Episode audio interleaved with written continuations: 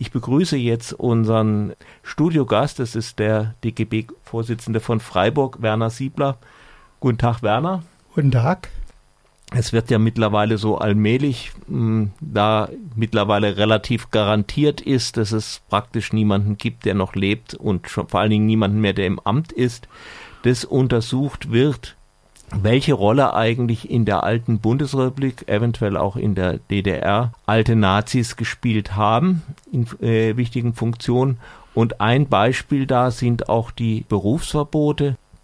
Werner, du warst selbst betroffen, da du in dem hochsensiblen Re Bereich der Briefzustellung arbeiten wolltest oder gearbeitet hast.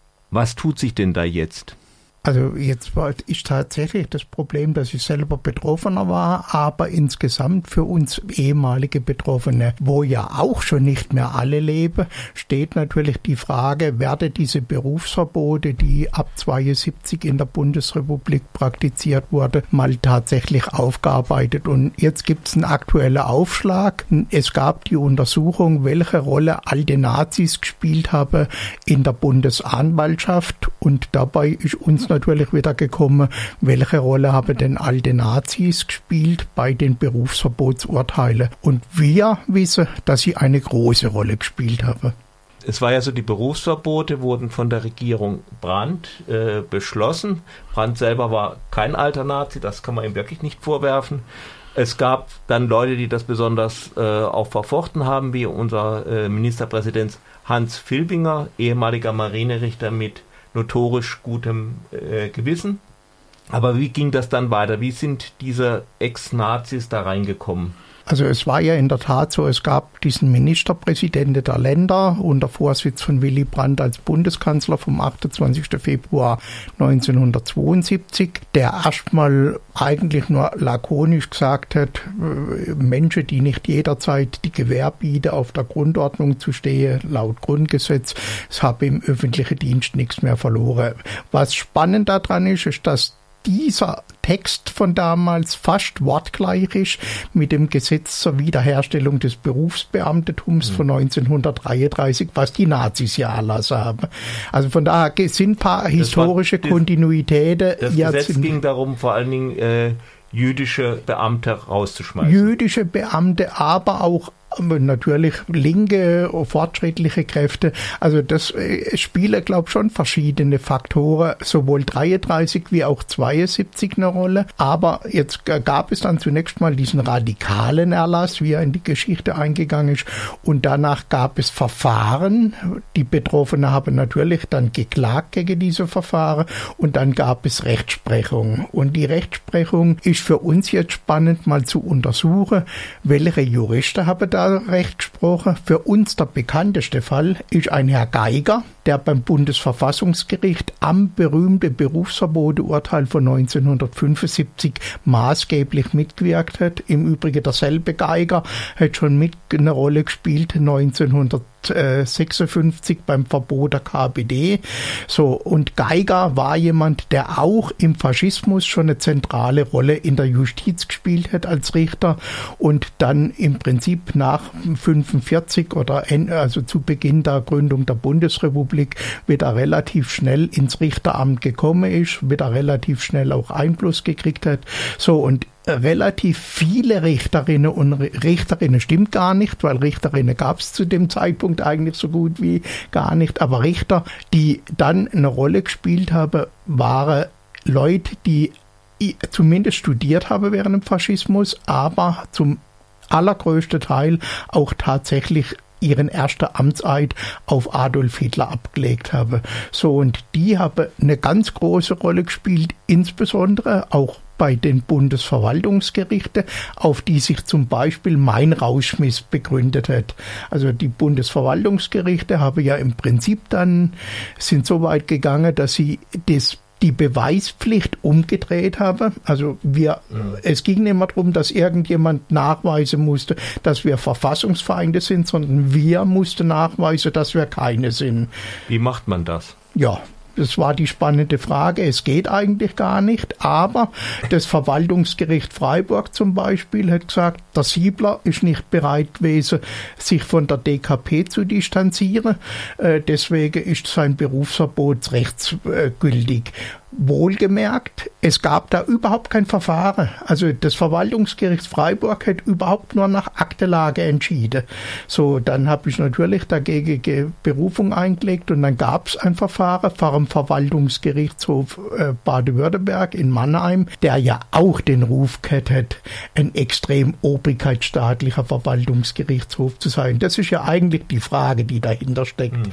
Also die Menschen, die aus dem Faschismus dann äh, in den äh, neue bürgerliche Staat der Bundesrepublik übernommen wurde, habe vielleicht nicht mehr unbedingt das faschistische Denken drauf gehabt, aber was sie auf jeden Fall noch drauf gehabt habe, war dieses extrem obrigkeitsstaatliche Denken, nämlich dass eben Beamte ganz besonders aktiv sein müssen, bei ihrer Interpretation, was Demokratie oder was die Bundesrepublik an Verfassung hat, äh, zu verteidigen. Und das ist natürlich dummes Zeug gewesen. Insbesondere äh, war es auch so, dass es diejenigen von uns am heftigsten getroffen haben, die auch gesagt haben, wir haben ja eigentlich ein positives Verhältnis zum Grundgesetz der Bundesrepublik.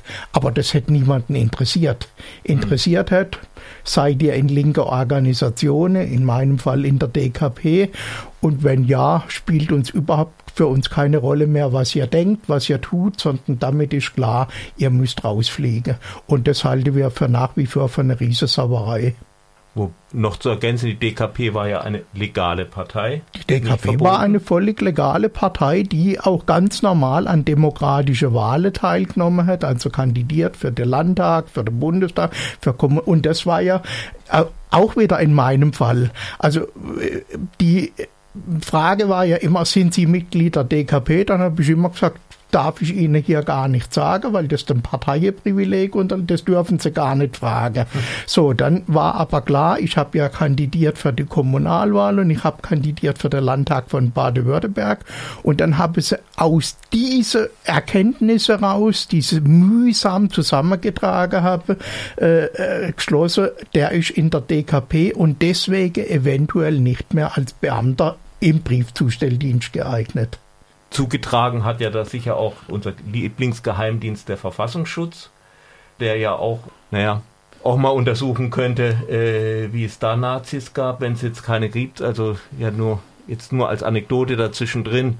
Der ehemalige äh, Verfassungsschutzchef Maaßen hat sich neulich geäußert, äh, die Neue Zürcher Zeitung sei sein Westfernsehen. Das heißt also, er, er hat die Vorstellung, das Land, dessen Verfassung er schützen muss, sei so etwas wie die DDR. Ja, aber also wir wissen, dass auch beim Verfassungsschutz Nazis eine Rolle gespielt haben, sowohl beim Aufbau dieser Organisation und auch heute noch sind wir uns sicher, dass da entsprechende Querverbindungen sind. So und dieser Geheimdienst hat ja tatsächlich auch in meinem Fall, also soweit ich weiß, äh, muss er mich ja lückenlos seit Anfang der 70er Jahre überwacht haben, solche Erkenntnisse zutage getragen, dass ich im Haus der Jugend ein Referat gehalten hätte zum Thema Jugendarbeitslosigkeit. Das muss 74, 75 gewesen sein. So, und ähnlich waren die ersten Anhörungen, die gegen mich stattgefunden haben, 78, waren auf diesem Niveau. Äh, ich hätte irgendwo in Haslach das, die Elan, das war die Zeitung der SDJ, zum Verkauf angeboten oder diese Veranstaltung oder ich war Referent für die marxistische Arbeiterbildung. Also für mich war klar, ich wurde selbst als 20-Jähriger schon lückenlos vom Verfassungsschutz überwacht. Abgesehen von dieser Aufklärung, es hat sich ja nie irgendjemand entschuldigt oder irgendwie eine Entschädigung für die Opfer der Berufsverbote angestrengt, obwohl unser äh, Ministerpräsident, jetziger Ministerpräsident, auch so halb mal betroffen war. Haben Sie da irgendwelche Forderungen? Ja, also uns geht es natürlich nach wie vor darum, dass wir wollen, dass die Berufsverbote erstens aufgearbeitet werden, auch was sie ausgewirkt haben aufs demokratische Bewusstsein von Jugendlichen, die sich ja überlegt haben, ob sie mal in den Staatsdienst wollen. Und zum Zweiten geht es uns als Betroffene darum, tatsächlich rehabilitiert zu werden und wir wollen auch entschädigt werden. Also ich bin jetzt ja neuer, relativ jung, Rentner und ich werde Monat für Monat bis an mein Lebensende 500 Euro weniger Rente haben, wie die Kolleginnen und Kollegen, die mit mir zusammen die Ausbildung bei der Post begonnen haben. Also bis an mein Lebensende werde ich dafür zahlen, dass ich da Betroffener war. So und insbesondere Baden-Württemberg hat das Thema bisher nicht angefasst oder nur ganz vorsichtig angefasst, was uns natürlich enttäuscht, weil Kretschmann ja selbst mit Betroffener war. Er wurde ja nicht zugelassen für sein Referendariat als Lehrer und ist es dann umgangen auf andere Wege, so dass er doch noch in Staatsdienst gekommen ist und deswegen hätte wir schon von ihm erwartet und auch natürlich von einer grünen Regierung, dass sie an dieses Thema dran geht. Das zweite ist, ich war ein Bundesfall. Wir erwarten natürlich auch, dass die Bundesregierung endlich an das Thema dran geht und die Berufsverbote im Bereich vom Bund für Briefträger, für Lokomotivführer, für Zollbeamte und so weiter endlich aufarbeitet. Da tut sich jetzt vorsichtig was. Erst vor wenigen Wochen haben wir jetzt ein Gespräch gehabt mit der stellvertretenden Fraktionsvorsitzende von der SPD, der Dr. Eva Högel, die zugesichert hat, sie will zumindest mal äh, Gespräche darüber führen, was da derzeit möglich wäre.